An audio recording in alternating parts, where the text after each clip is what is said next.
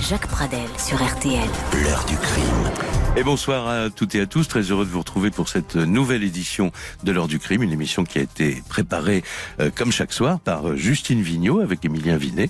Et c'est Marc Bisset qui est à la réalisation technique de cette émission spéciale Air Cocaïne, à quelques jours donc de l'ouverture, lundi prochain en fait, devant la cour d'assises d'Aix-en-Provence, une cour d'assises spéciale. On reviendra sur cette notion de cour d'assises spéciale dans un petit instant.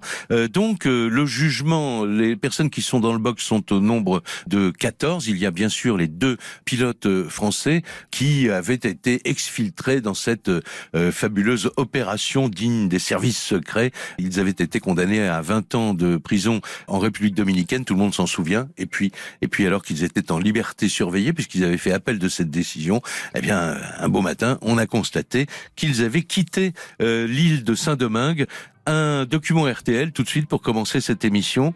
C'est un document du 22 mars 2013, donc quelques jours après, qu'on ait appris qu'un avion euh, d'affaires qui devait décoller pour la France avait été stoppé juste avant son décollage euh, à Saint-Domingue, à l'intérieur de ce Falcon 50 qui transporte d'habitude euh, des hommes d'affaires.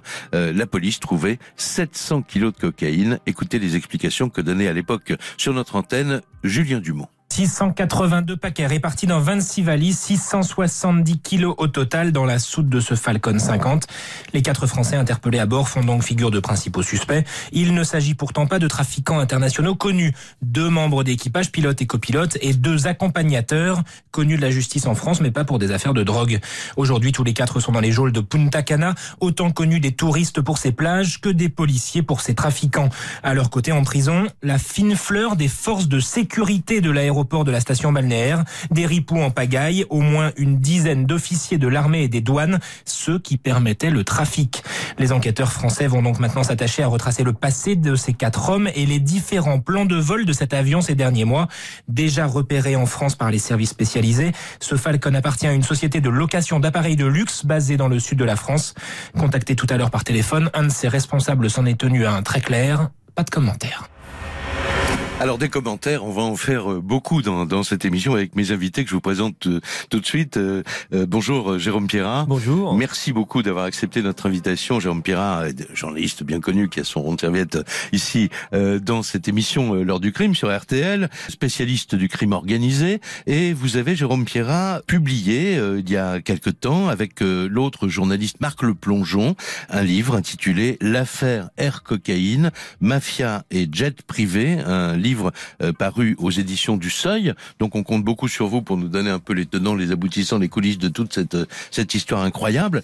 Et puis, il fallait évidemment dans cette émission également Pierre Julien. Bonsoir Pierre. Bonsoir Jacques. Pierre Julien, spécialiste aéronautique de la rédaction d'RTL, mais pas que, mais là, euh, c'est votre casquette de spécialiste aéronautique que vous portez pour nous ce soir. Dans un petit instant, dans quelques minutes, nous aurons également maître Julien Pinelli, qui est l'avocat, lui, de l'une des personnes interpellées ben, ce fameux jour euh, du 19 mars 2013, Nicolas euh, Pissabia, euh, qui était sur la liste des passagers de cet avion Falcon 50. Il se trouve d'ailleurs actuellement toujours retenu en République dominicaine. Et donc, on va pas parler de lui tout de suite, Jérôme Pierrat, puisque son avocat, mais il nous le confirmera tout à l'heure, demande d'ailleurs que le procès soit disjoint, puisque son client n'est pas matériellement capable de venir se présenter devant cette cour d'assises. Et ma première question, c'est qu'est-ce que c'est que cette histoire de cour d'assises spéciale? Bah, En cas de trafic international de stupéfiants ou d'affaires de terrorisme, euh, la justice peut avoir recours à une cour d'assises spéciale, c'est-à-dire uniquement composée de magistrats professionnels et euh, sans la présence d'un jury. D'accord. Et euh, les débats sont prévus pour sept semaines. Ça veut dire que c'est un procès fleuve qui va commencer. Ah bah oui, là c'est ce qu'on appelle les grandes assises, c'est-à-dire qu'effectivement, bah il y a un certain nombre déjà de de renvoyer devant la cour. Hein. Il y a pas, ils sont pas, ils sont près d'une dizaine.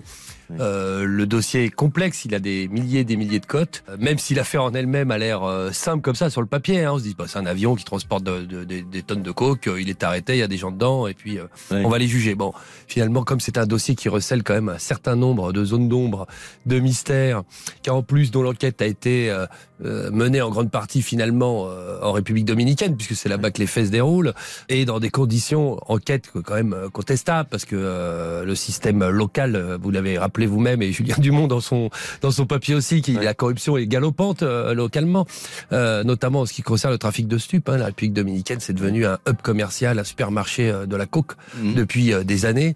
Et donc, euh, ça a gangréné à peu près toute la société jusqu'à son plus haut niveau. Ouais. Donc euh, voilà, c'est une affaire complexe. Donc une affaire complexe. Pierre Julien, quand vous avez appris ça, vous qui êtes euh, baigné dans le monde aéronautique, c'est quand même un sacré coup de tonnerre, non? Un avion d'affaires dans lequel on saisit 26 valises contenant autant de cocaïne. Alors c'est vrai que bon, on apprend cela. Bon, 26 valises, près de 700 kilos de cocaïne. République dominicaine, ça sent pas bon au départ.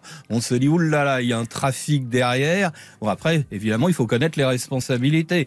Alors, cette euh, société est-elle, cette compagnie aérienne existe-t-elle? Les pilotes euh, sont-ils euh, en fait dans la dans la dans l'affaire? Oui, Qui Alors, est disent que non. Ça, on en reparlera dans, un, dans un petit instant. Mais tout de suite, vous avez ça, vous avez ce pays. On sait bien que c'est du trafic, il y a tout ça. Dernièrement encore, hein, la cour. On parlait tout à l'heure de cour d'assises spéciale. Il y a deux fonctionnaires de la PAF, de la police des frontières, qui viennent d'être condamnés eux, à 10 ans justement pour avoir un peu trop fermé les yeux sur du trafic qui, en fait un trafic, tout à fait qui venait sur Roissy. Donc bien sûr quand on découvre ça, on se dit oulala là là, derrière il y a quelque chose et peut-être qu'en tirant les ficelles, ça va être euh, du gros du gros euh, filet. Le, le, filet va peut-être être plus plus important, plus rempli, plus, rempli que, ce qu'on croit, plus rempli. Voilà. tout à fait. Alors, on va faire une, une première pause hein, dans, dans, cette émission. Tout à l'heure, on entendra d'ailleurs l'un des deux pilotes qui s'était exprimé sur euh, RTL euh, il y a quelques années. Hein. C'est un, un, document qui remonte à l'année 2014 parce que, comme on l'a dit avec Jérôme Pierre il y a un instant, c'est une véritable odyssée, une véritable saga, puisque ça commence en 2013, on est en 2019, il y a déjà eu un procès en République dominicaine, et maintenant euh, on va voir ce que risquent euh, ceux qui sont déférés, les 14 personnes qui sont déférées à partir de lundi prochain devant la Cour d'assises spéciale d'Aix-en-Provence. L'heure du crime. Jacques Pradel sur RTL. Les invités de l'heure du crime ce soir pour cette émission spéciale Air Cocaïne à quelques jours de l'ouverture du procès en cour d'assises qui va s'ouvrir euh, lundi donc euh, devant la cour d'assises d'Aix-en-Provence. Euh, Jérôme Pierrat, spécialiste du crime organisé et co-auteur, on le disait tout à l'heure, avec le journaliste Marc Le Plongeon d'un livre qui faisait le point déjà, et large point sur toute cette affaire que je recommande d'ailleurs à tous ceux qui nous écoutent de, de lire s'ils sont passionnés de cette affaire parce que je crois que vous avez vraiment plongé très profondément profondément dans ce dossier. Le, le livre s'intitule euh, L'affaire Air Cocaïne, Mafia et Jet Privé. Il est paru aux éditions du Seuil. Et puis Pierre Julien, euh, qui dans un instant, comme spécialiste aéronautique, va nous dire un peu comment fonctionne euh, cette, ce, ce, cette aéronautique privée, parce qu'on connaît bien, nous les passagers, les règles de sécurité des, des, grands vols commerciaux. Mais comment ça se passe avec les petits avions? Ben, Enfin, les petits avions, Falcon 50, hein, ça, ça, ça coûte... Déjà une belle machine. Oui, c'est une belle machine. Ça va aussi vite qu'un avion de ligne. Oh, ça va pas 900 heures, euh, voilà, 6000 km d'autonomie. Hein. Et c'est souvent euh, des, des, avions qui sont affrétés évidemment par des hommes d'affaires, mais qui en général ont pas avec eux 26 euh, valises. Quoi, c'est rare quand même. Bon, Jérôme Pierrat, question ouverte. Si vous aviez à raconter cette histoire à quelqu'un qui arrive de la planète Mars, vous lui dites quoi? Bah, je commence par le début. euh, en résumé, il y a un type qui s'appelle Franck Collin, euh, qui est un petit gars de la Seine-sur-Mer, à côté de Toulon, qui a grandi dans une, une cité, un espèce de quartier sensible. Qui sera lundi dans le box des accusés, d'ailleurs. Voilà, et qui, euh, un jour, euh, après... Euh, bon, qui est devenu euh, agent de sécurité dans la vie, euh, portier de boîte de nuit, garde du corps. Il a commencé à frayer avec ce monde un peu jet set, mhm. des jets et de la nuit tropézienne. fini par atterrir en Roumanie où il se marie avec une, une starlette de la, de la télé locale. Il fait un beau mariage. Euh, il a des velléités d'homme d'affaires, de travailler dans l'immobilier localement, etc., etc. Et puis, euh, comme il aime bien les paillettes et le luxe, il revient en vacances sur la Côte d'Azur chez lui un été et euh, dans une boîte de nuit il rencontre un type qui se fait appeler Darian ou Ryan, tel qu'il se présente, qui a visiblement les moyens, une aussi belle montre que lui, une voiture encore plus puissante, et qui va, ils vont être amenés à se revoir. Il se présente comme agent de joueur de foot Mhm. Et il va lui demander d'affréter un avion, euh, un avion privé et de s'en occuper parce qu'il a des choses à rapporter euh, de République dominicaine. Quoi? On ne sait pas bien. Est-ce que Franck Collin le savait? C'est toute la question. Euh, c'est comme ça que commencent les vols. C'est comme ça que commence cette affaire. Et, qu'on s'adresse à cette fameuse compagnie euh, et, euh, et, le, le fameux Franck Collin, lui, il va mmh. naturellement se tourner vers le pilote qui l'a amené en vacances, qui s'appelle Alain Castani, qui est aussi renvoyé devant la cour d'assises, et qui va jouer les courtiers, les brokers. Il va lui trouver une compagnie d'aviation pour son copain, le fameux Darian Ryan, qui s'appelle en réalité Ali Bouchareb, comme le vont, vont le, le, le, le, découvrir les enquêteurs. Ce Ali Bouchareb, on en reparlera, mais c'est considéré un peu comme un gros bonnet de la drogue. C'est considéré comme étant et qui sera aussi dans le box lundi, quoi. Voilà. et c'est lui le, présumé commanditaire de toute cette affaire. Bon voilà. Et donc il va se tourner euh, euh, vers ce pilote qui va lui trouver cette compagnie d'aviation. Ils vont louer le jet, euh, le Falcon 50 d'Alain Flelou, qui là, lui, pour rien dans le coup, a juste prêté son avion, son avion, mais pour, le rentabiliser un peu, il le loue de temps en temps. Mhm. Et, et, des vols vont commencer. Voilà, les vols. Et le fameux Franck Collin, il va demander euh, ça on va en reparler, à, un copain qui s'appelle Nicolas Pisapia, un gars qui est un peu euh, euh, à la dérive malheureusement, c'est-à-dire qu'il a pas de boulot, il est divorcé, il l'a rencontré en Roumanie comme lui, lui c'est un Marseillais d'origine, et puis ce garçon c'est un peu, ça devient un peu son homme à tout faire, mmh. son pas son homme de main parce que ça aurait une connotation mafieuse et c'est pas le cas parce que tous ces gens sont pas des voyous. et ils sont pas dans le milieu habituel voilà, pas des voyous, et des, trafiquants quoi. C'est pas, des gens qui sont enregistrés comme tels ou connus comme tels. Et et puis les vols vont commencer, il va y avoir un premier vol. Mmh. Euh, ou dont on va rapporter des valises sur l'aéroport du Maule, le petit aérodrome à côté de Saint-Tropez. Euh, là, ça va mettre la puce aux autorités. En tout cas, un employé voilà, de l'aérodrome va trouver ça bizarre, va appeler les gendarmes. Ils vont se retrouver avec les gendarmes sur le dos pendant un certain temps. Il va y mmh. avoir un deuxième vol, cette fois en Équateur, à vide. Euh, l'avion va être contrôlé là-bas par les autorités antidrogue, avec force visite de chiens à l'appui, etc., etc. bon, ça commence, voilà, ces vols sont effectivement un peu étranges. Ils seront, ils sont payés en liquide, comme on va l'apprendre. Euh, personne voyage à part cet homme de main, euh, Nicolas Pisapia, qui lui a pas grand-chose à faire d'autre dans la vie. Et, euh, et résultat des courses, euh, troisième vol, et c'est ce fameux troisième vol qui, au départ de Punta Cana en République dominicaine, va attirer l'attention des autorités et dans lesquelles elles prétendent avoir effectivement trouvé 700 kilos de cocaïne tout le monde est arrêté. Voilà où on en est en gros de cette histoire. Donc euh, aujourd'hui, on va juger euh, tout ce petit monde euh, qui a gravité dans ce dossier. Les quatre qui étaient en République dominicaine et aussi Franck Collin, Ali Bouchareb le trafiquant, les deux patrons de la société d'aviation. Enfin voilà, tout ce petit monde se retrouve devant les assises. Alors, on va faire un, petit flashback. Là, on se retrouve pendant l'année 2014. On va écouter un document RTL, puis on le commentera après avec vous, euh, Pierre Julien. 22 septembre 2014, donc euh, les quatre Français qui ont été euh, interpellés, arrêtés au départ par les autorités, euh, sont là sous le coup de, évidemment, de d'une accusation très très grave. Ils attendent que leur procès s'ouvre. Ils ne savent pas quand il va s'ouvrir. Ils ne savent pas si on va entendre leurs arguments.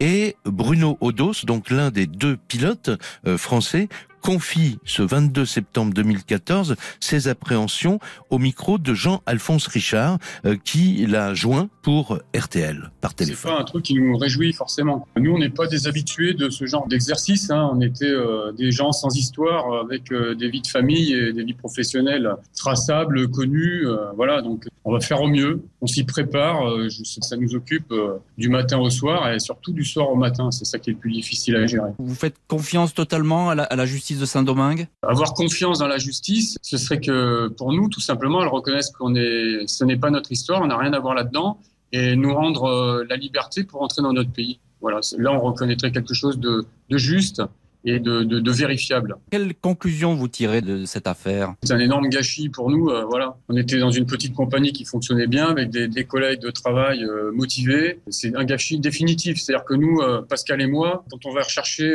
des photos de Falcon 50 sur Internet, eh ben, on retrouve nos têtes. Quand on va parler de cocaïne, on va retrouver nos têtes pour des années. Nous, cette histoire, c'est pas la nôtre. On l'a subie depuis bien longtemps. 18 mois, ça fait très long, très long, sans voir nos familles, sans pouvoir toucher nos enfants. Donc c'est une expérience euh, que je souhaite à personne et euh, il est temps que ça cesse. Il est temps que ça cesse et c'était le 22 septembre 2014. On est en, en 2019. Entre temps, il y a eu euh, ces événements qu'on va rappeler tout à l'heure, cette exfiltration spectaculaire. Et puis maintenant, ce procès qui s'ouvre euh, lundi prochain et ces deux pilotes français déjà condamnés à 20 ans euh, de prison donc en République dominicaine, mais qui risquent gros aussi au cours de ce procès devant la cour d'assises d'Aix-en-Provence. Une pause tout de suite. Et puis après, on parle bah, de la situation de ces pilotes, de la valeur de leurs arguments de ce qui est comment dire pratiqué dans cette aviation d'affaires Est-il compréhensible que des pilotes d'un avion privé puissent ne pas savoir ce qu'ils transportent? Je pose la question à Pierre Julien dans un instant. Retour de l'heure du crime, Jacques Pradel sur RTL. Émission spéciale sur l'affaire Air Cocaïne à l'occasion de l'ouverture du procès, donc lundi prochain, euh, devant la cour d'assises euh, d'Aix-en-Provence, de 14 personnes euh, soupçonnées, accusées en tout cas de trafic international de stupéfiants, des titres divers, bien sûr, soit d'acteurs à 100%, si, si j'ose dire, soit de, de, complices. Alors Pierre Julien, on a entendu il y a quelques instants Bruno Odos, mais ce que, ce que disait Bruno Odos dans cette communication téléphonique avec Jean-Alphonse Richard, c'est exactement ce qu'a dit Pascal Forêt à d'autres occasions. Les deux pilotes disent, nous ne savions pas ce qui avait dans cet avion. On peut prendre cet argument en compte? Bah, Déjà, donc Bruno Odo, c'est Pascal Forêt. faut rappeler que ce sont des anciens de l'aéronautique navale. Ils ont pas mal de copains, hein, justement, dans le monde militaire. Ils ont gardé, on le verra plus tard, évidemment. Des bons pilotes, pas des, des Voilà, c'est ce que j'allais dire. Ce sont des bons pilotes. Ils ont leur qualification évidemment sur Falcon 50. Ils ont déposé les plans de vol, tout est normal entre Punta Cana et puis euh, la destination en France. Euh, ce sont des pilotes de droit privé commercial. Euh, leur entreprise existe, hein, c'est SNTHS. Hein, c'est une société. Tout à l'heure, on entendait Bruno Odos. C'est vrai que c'est une petite boîte, mais qui est sur rue, mais qui est connue. le Falcon 50, bon, c'est un appareil évidemment qui est destiné tout à fait à faire ce genre de de, de, de destination, des vols privés commerciaux un peu aussi parce que c'est des pilotes employés par un propriétaire qui est peut leur demander euh, à travers euh, tout à l'heure vous parliez effectivement d'une personne trader qui peut louer les services de cet avion qui appartenait en fait à Afflelou mais qui et depuis euh, vraiment au cœur de la compagnie. C'est d'ailleurs l'avion sur lequel en fait cette compagnie vit, hein, puisqu'après elle va disparaître. Euh, donc eux, leur, leur, leur rôle, c'est vraiment le plan de vol, c'est la sécurité, la sûreté, Regardez de très près ce qu'il y a à l'intérieur de l'avion, c'est pas vraiment leur rôle. Hein. C'est comme sur euh, les compagnies régulières, on va dire. C'est pas au pilote.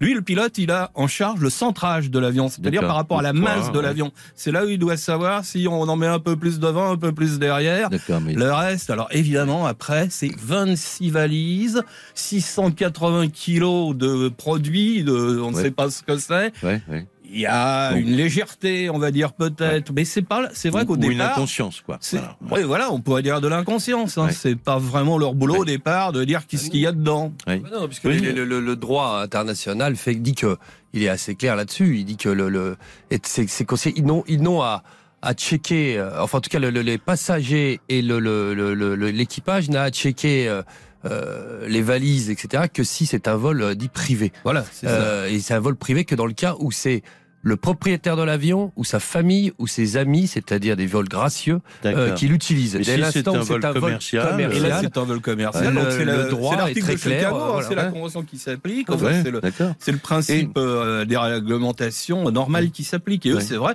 ce qu'on disait tout à l'heure, c'est pas leur boulot d'aller regarder vraiment ce Est-ce qu'un chauffeur de taxi euh, est habilité à ouvrir votre valise bon, D'accord. Et d'ailleurs, on peut noter, Pierre Julien, que les syndicats de, de, de pilotes d'avions, le SNPL va les soutenir tout de suite, hein, évidemment. D'abord parce qu'ils ont des copains au SNPL, qui évidemment, parce qu'on sait aussi, c'est le monde des pilotes, hein, chacun se connaît, donc à partir de là, ils vont dire, bah non, attendez, c'est ça, les gars, ils n'ont rien à voir là-dedans. Alors évidemment, on va entendre les mots de d'extrême négligence, d'imprudence, de, de bouc émissaire, évidemment, parce que tout à l'heure, vous le rappeliez, hein, on sait bien qu'il y a le scénario de, a été mis en, allez, euh, les autorités dominicaines se sont bien amusées à ressortir, à faire rentrer les valises, les remettre aussi pour montrer la responsabilité, avec tous les guillemets possibles, des quatre qui étaient à bord de l'avion. Alors justement, on va écouter un autre document RTL. Euh, c'est après le procès euh, là-bas, euh, donc euh, à Saint-Domingue. Euh, les quatre Français sont condamnés, les deux pilotes sont condamnés à 20 ans euh, de réclusion.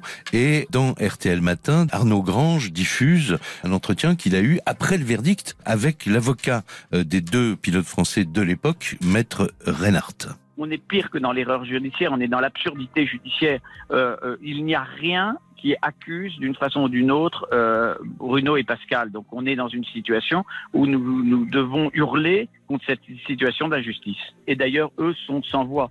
Ils sont, euh, ils sont sans voix, c'est vraiment le terme. Ils se disent mais que dans quel cauchemar nous sommes, euh, une sorte de Midnight Express euh, remake, où ils se disent nous on a fait que notre métier, on est pilote on est commandant de bord et puis on, on prend des, des, clients et puis on sait bien dorénavant que euh, c'est parce qu'ils étaient français qu'ils ont été condamnés. Je tiens d'ailleurs à préciser que euh, l'ensemble des autres euh, personnes accusées en, et qui étaient euh, de République dominicaine, eux, ont été euh, bien évidemment innocentés, sauf deux trois, mais à des peines extrêmement légères, je crois, de deux trois ans de prison. Voilà. Alors c'est vous êtes français, vous êtes en République dominicaine, vous êtes en danger. Voilà, ça c'était maître Reynard qui depuis euh, n'est plus l'avocat. Depuis le, le, retour en France des deux pilotes, c'est le cabinet euh, donc de maître Éric Dupont-Moretti et de maître Antoine Veil qui euh, assure leur défense et qui assurera leur défense à partir de lundi prochain. Au passage, euh, puisque on va entendre dans un petit instant maître Julien euh, Pinelli, je voulais juste dire que le cabinet Moretti-Veil n'a pas donné suite à nos invitations pour cette émission. Alors encore une question maintenant, Pierre Julien. Effectivement, effectivement, les pilotes disent est-ce que vous vous rendez compte On est pilote privé dans une compagnie privée d'affaires. On va dire à nos passagers euh, on voudrait bien ouvrir les valises pour voir ce qu'il y a dedans? Bah oui, ça, Personne n'acceptera quoi. Bah voilà, c'est ça. Et vous oui. perdez vos clients hein, dans vais, ces cas-là, bien non, sûr. Votre là. emploi. C'est là où il faut faire. Et, et après votre emploi, vous perdez votre client. Voilà. Et donc à partir Ouais. de là, Ouais. vous risquez d'être licencié. Non, mais c'est Ouais. pour ça qu'en même temps, d'ailleurs, je crois que cette affaire aussi, même si fait la réglementation n'a pas bougé, en réalité, on en reste toujours à ces règles euh, qui sont euh, bon, euh, qui, qui, qui dirigent la- l'aéronautique hein, et, et le commercial. Euh, C'est sûr en revanche que beaucoup de pilotes ont compris qu'il ne fallait pas être aussi naïf parce que la naïveté parfois peut être euh, coupable hein, là-dessus. On, on le sait, c'est un petit peu ce qu'on leur reproche d'ailleurs. Hein. C'est plus une naïveté coupable. Hein. Alors, on va euh, maintenant aborder un autre des éléments euh, saillants de ce dossier très rapidement avec vous, euh, Jérôme Pirat. C'est la fameuse opération, bien que ça ne joue pas dans le procès de la semaine prochaine, hein, mais à un moment, c'est quand même un coup de théâtre et énorme. Octobre euh, 2015, euh, les deux pilotes ont réussi à quitter la République dominicaine. On apprend qu'ils sont en France depuis le samedi 24 octobre 2015. Alors, on va écouter un document RTL de quelques quelques heures plus tard. Jean-Baptiste Bourgeon donne sur notre antenne les dernières, informations qu'il a pu recueillir sur le scénario étrange de cette évasion très étrange. Les deux Français ont été vus pour la dernière fois à l'hôtel Ambassador de Saint-Domingue. La direction confirme à RTL que Pascal Forêt et Bruno Odos ont bien séjourné plusieurs nuits au sein de l'établissement sous leurs propres identités. Les deux pilotes étaient accompagnés d'Emeric Choprade, député européen du Front National qui les soutient depuis le début, mais il nie toute implication euh, dans la fuite des deux Français. Une fuite qui pourrait en fait ressembler à une exfiltration car les deux pilotes, des anciens de l'armée de l'air, auraient pu bénéficier de complicité pour quitter la République dominicaine en bateau. Ils auraient pu ensuite regagner une île française des Antilles avant de rejoindre Paris. Un scénario digne d'un film d'espionnage mais qui comporte encore beaucoup de zones d'ombre. Elle devrait être rapidement levée car l'avocat des deux pilotes a annoncé qu'ils avaient déjà pris contact avec la justice française. Oui, Jérôme Pirat, c'est ce que diront d'ailleurs les pilotes en disant nous on a voulu rentrer en France pour euh, être devant une vraie justice puisque on était condamnés à tort euh, là-bas quoi. Euh, donc en fait c'était bien une opération d'exfiltration. Oui, oui, bah c'était une, une, une évasion, euh, même s'ils étaient en liberté surveillée, c'était une évasion programmée. Oui, oui, il y a eu un, un commando, en tout cas, un groupe de gens qui s'est formé pour ça. Il y a, il y a eu d'ailleurs, il on en connaît un peu maintenant les détails. Il y a eu des rebondissements. Ils devaient partir au début avec un hélicoptère de l'armée euh, dominicaine, euh, avec des, des, des pilotes corrompus. Oui. Ceux-là, pour le coup, des vrais. C'est le leur, Voilà. ça, le leur Et, en euh, réalité. Voilà, et euh, finalement, ils n'ont pas eu confiance, enfin, ceux qui organisaient, donc ils ont versé l'argent, mais ils ont avancé le départ une semaine plus tôt, ils l'ont fait par bateau, effectivement. Alors, ils ont eu quelques galères, il y avait un bateau qui devait les rejoindre pour leur donnait de de l'essence pour euh, rejoindre euh, la Martinique. Et puis finalement, enfin euh, Saint-Martin d'abord. Et puis finalement, ils ont personne n'est venu les ravitailler. Ils ont dû aller dans une petite île des, des îles Vierges, etc. Au risque de se faire attraper. Enfin bon, voilà. Donc il y a eu effectivement mais effectivement, vous faites bien le rappeler, Jacques, ça ne figurera pas euh, à la cour d'assises, ce volet de l'affaire. Et d'ailleurs, il n'y a pas eu d'enquête en France pour ni identifier le commando, ni euh, même savoir qui l'avait financé. Et Christophe Naudin, ce spécialiste aéronautique, qui était évidemment, euh, sinon commanditaire, tout au moins l'homme qui a chapeauté cette opération, a été condamné pour sa part donc en République dominicaine et il est revenu en France. Il a été libéré pour raison médicale. Il a été arrêté en Égypte parce qu'il y a un mandat international extradé en République dominicaine. Il a fait deux ans de prison sur place. Deux prisons où il a quand même, comme on dit, ben, euh, c'était dur pour lui. Avec 30 hein, kilos de moins. il, est revenu euh, plutôt en, mauvais état. C'est d'ailleurs pour raison de santé qu'il est revenu en France. Hein. C'est comme ça que la justice française il a été libéré au printemps, au printemps dernier. Alors une pause, la dernière dans cette émission, euh, et nous allons prendre en ligne maître Julien Pinelli, qui est l'avocat de ce passager donc de l'avion d'Air cocaïne, Nicolas Pisapia. L'heure du crime. Sur RTL. Et c'est la dernière partie de cette heure du crime légèrement raccourcie ce soir, puisque tout à l'heure on a cette émission euh, spéciale euh, RTL Le Figaro euh, LCI avec le Premier ministre comme invité. Donc ça c'est pour dans quelques minutes. Mais d'abord, Maître Julien Pinelli. Bonsoir Maître. Bonsoir Monsieur Pradel. Alors vous êtes l'avocat de Nicolas Pisapia. Nicolas Pisapia a été interpellé à bord de ce Falcon 50 avec euh, les autres membres de l'équipage. Il se trouve actuellement toujours retenu en, République dominicaine, donc il ne sera pas euh, au procès euh, d'Aix-en-Provence lundi. À l'issue de sa condamnation en appel, Nicolas Pisapia a été maintenu sous, sous contrôle judiciaire. L'une des obligations qui lui est faite, c'est de demeurer sur le territoire dominicain, et raison pour laquelle il n'est pas en mesure, évidemment, de se présenter à l'ouverture du procès devant la cour d'assises des Bouches-du-Rhône le 18 février prochain. Alors, quel est votre votre sentiment sur cette affaire et sur le cas particulier de de, de, de votre client? Et au-delà de son cas personnel, euh, comment des personnes qui ont été condamnées à 20 ans d'un côté, je ne sais pas combien a été condamné Monsieur Pisabia 20 ans également. Oui. oui. comment on peut les, les rejuger en France C'est en droit, c'est possible en droit, beaucoup de choses sont possibles, malheureusement. Non, en réalité, ça, peut étonner. Il, voilà. Oui, il y a un principe général que, que, chacun connaît, qui est le principe non bis in idem. Oui, n'est pas jugé deux fois pour la même chose, oui. Mmh. Pour les mêmes faits. Alors, ce, ce principe connaît euh, de très nombreuses atténuations, qui ont été d'ailleurs appliquées au cas d'espèce, puisque Nicolas Pisapia n'est pas le seul, évidemment, à avoir été poursuivi en République dominicaine pour l'être à nouveau en France. Oui.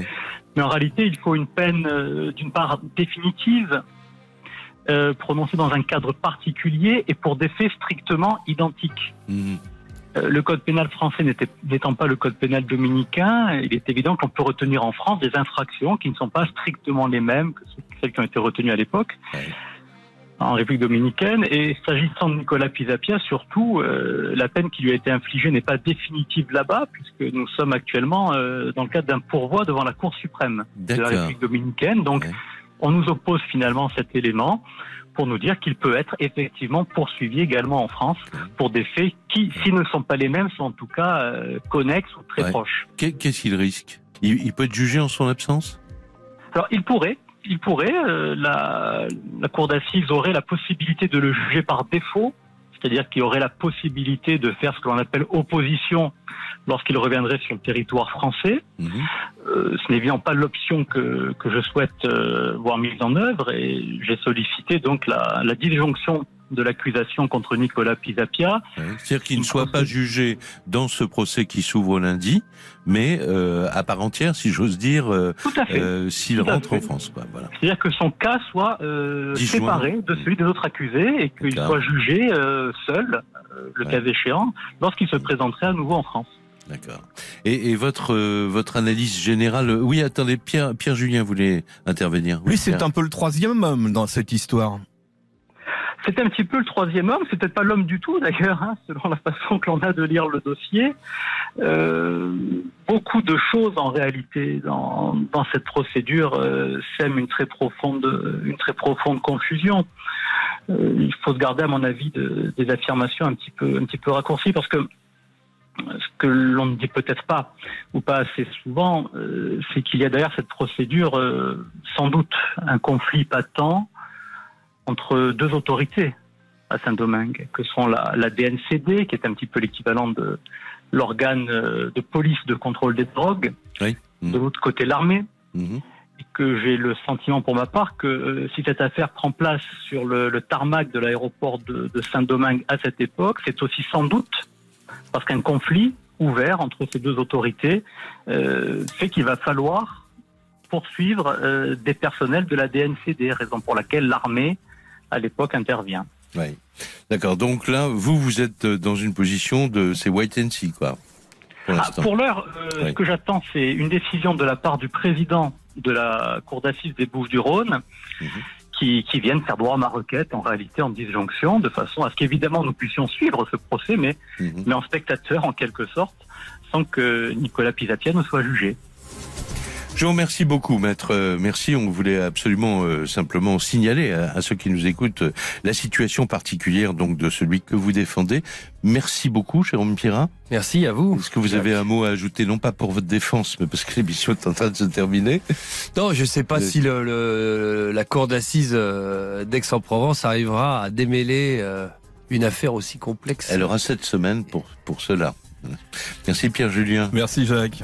Et évidemment, ce procès sera suivi par la rédaction d'RTL et on en entendra beaucoup parler à partir de la semaine prochaine. Voilà, l'émission est maintenant officiellement terminée.